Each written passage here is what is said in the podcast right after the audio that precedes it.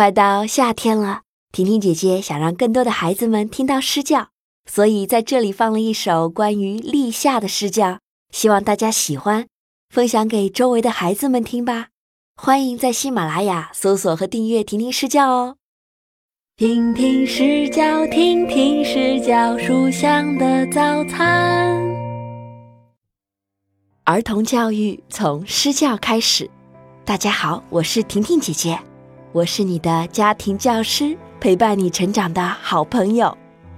时间啊，过得好快，转眼间我们讲了好多关于春天的诗，一起看过“万紫千红总是春，百花开放”的样子，感受过“二月春风似剪刀，吹过拂面而来的清风”，听到过“好雨知时节”。那润物细无声，淅淅沥沥的雨声。一眨眼，天气开始变热了，我们也即将迎来二十四节气中的立夏了。立夏可是在战国的时候就确立了，在这一天，春天和夏天要举行交接仪式，夏天要来了。立夏中。立呀是建立的意思，夏呢就是大的意思，合起来就是说春天播种的植物啊已经直立，迅速长大了。古代的人们啊是非常非常重视立夏这个节气的，在立夏这一天，皇帝要率领满朝的文武百官到京城南面举行迎接夏天的仪式。所有人，包括皇帝本人哦，都一律穿上大红色的衣服，就连身上的玉佩啊，都要换成红色的。而且，大家骑的马，马车上飘的旗，都得是红色的。一群人啊，浩浩荡荡，红红火火的，就去郊外迎接夏天了。老百姓夹道欢迎。嗯，诶，为什么他们都得穿红色呀？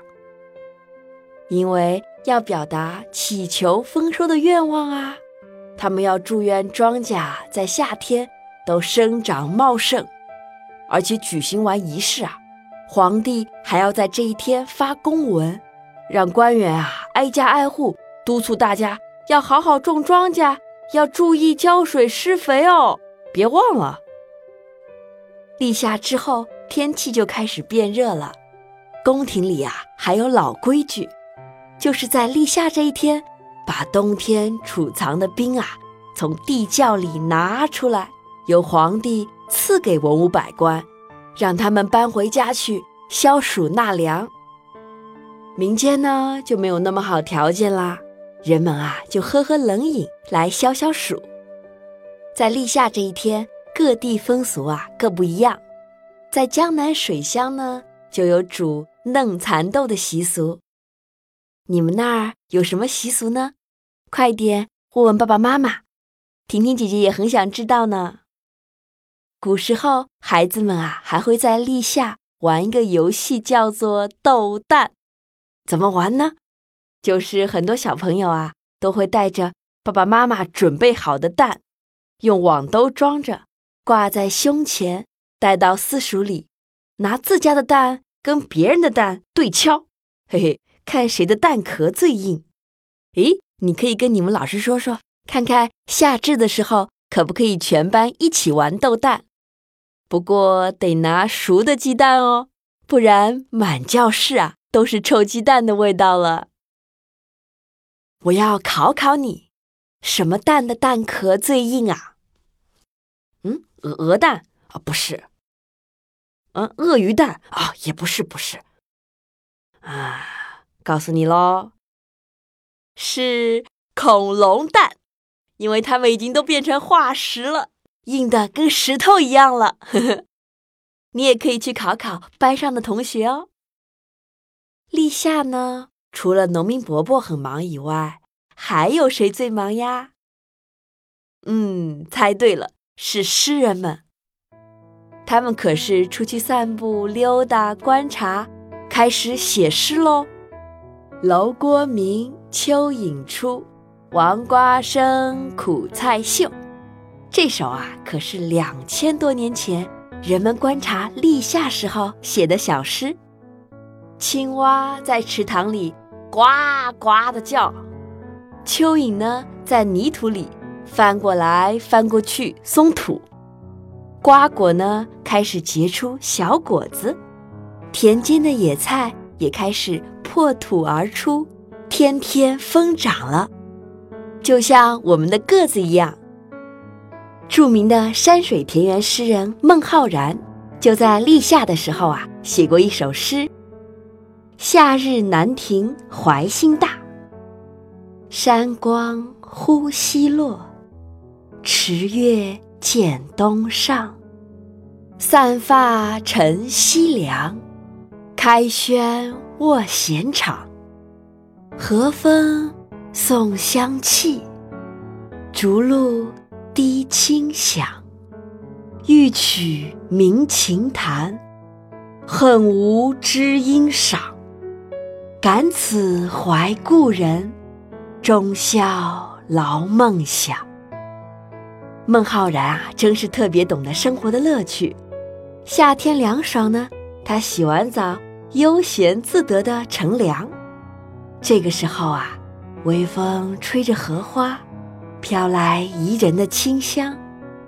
露水呢，滴落在池塘上，声音清脆。你看，诗人。不光用眼睛看的，还用嗅觉和听觉两个方面来写景色。和风送香气，竹露滴清响。古人弹琴啊，一般先洗个澡，然后点上香，让自己忘掉那些烦心的事。这不，孟浩然就在美景中开始。悠哉悠哉地弹起琴，思念起好朋友啦。立夏的时候啊，天气凉爽，不冷不热的，你也可以像孟浩然一样，去公园里、池塘边或者山间游玩一下。闭上眼睛，用耳朵听听，鼻子闻闻，体会到的世界啊，可是不一样的哦。一定要特别去感受一下，夏天的风景和春天的风景有什么不同呢？最简单的，夏天的植物满眼看过去一片都是深绿色，而春天的枝头呢，到处都是浅绿啊、淡黄的颜色，还有很多很多不同，等着你去发现哦。诗人在夏天啊，常常描写。郁郁葱葱的树木，清幽淡雅的荷花，蝉叫啊，蛙叫啊，还有树荫啊，池塘啊。你还记得我们唱过哪些夏天的诗吗？接下来，婷婷姐姐跟你做个小游戏，我来唱歌，你来猜猜我唱的是哪首诗，好不好？泉眼无声惜细流，树阴照水爱晴柔。小荷才露尖尖角，早有蜻蜓立上头。猜出来了吗？这首是，一起说，小池。我们再来听一首。毕竟西湖六月中，风光不与四时同。接天莲叶无穷碧，映日荷花别样红。这首是小初进慈寺送林子方，对不对？我们再听最后一首。明月别枝惊鹊，清风半夜鸣蝉。稻花香里说丰年，听取蛙声一片。七八个星天外，两三点雨山前。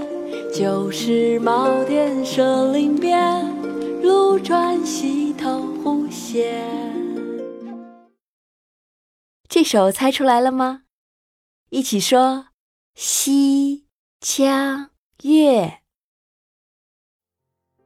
除了立夏前后变化非常明显以外，我们身边的一切其实无时无刻都在变化，就像你在不断长高、变强壮，对不对？让我们睁大眼睛，看看周围环境。都有哪些不同和变化呢？